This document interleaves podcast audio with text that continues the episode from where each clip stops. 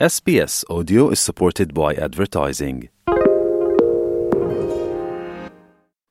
Estás escuchando SBS en español. Edición de verano. SBS Spanish, Australia en español. En hora 13 comenzamos hablando de temas medioambientales.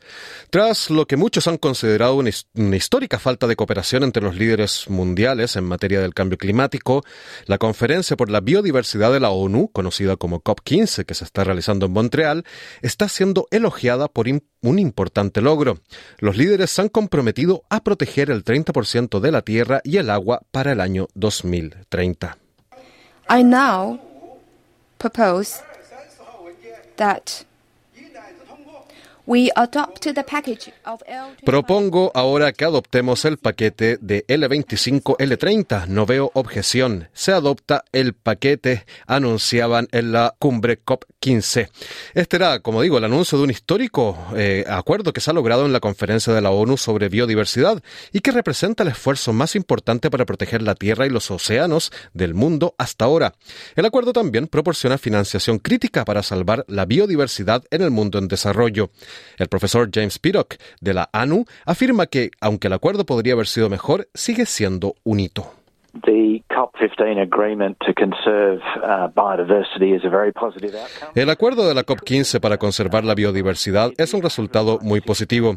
Podría haber sido mejor, pero se trata de 196 gobiernos de todo el mundo que han acordado hacer mucho más para proteger la flora y la fauna y también los hábitats. Se han fijado 23 objetivos, entre ellos duplicar la superficie de la tierra reservada a la conservación de los bosques, los ecosistemas de agua dulce y los océanos. Eso es algo realmente fantástico, dijo Piroc.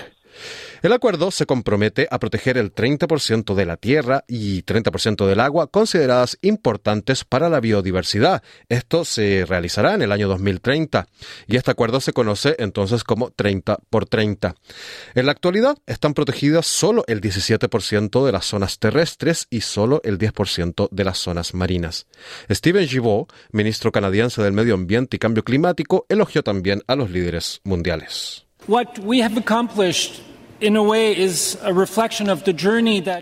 Lo que hemos logrado, en cierto modo, es un reflejo del camino que nuestros países han recorrido los últimos meses al decidir dejar a un lado nuestras diferencias y optar por trabajar juntos en las cosas que nos unen. Y creo que esto refleja lo que acabamos de aprobar esta noche bajo su liderazgo. Y yo, en nombre de Canadá y de los canadienses, quiero darle las gracias por ello, dijo el ministro canadiense. Ned Price, portavoz del Departamento de Estado estadounidense, calificó el acuerdo de amplio y ambicioso.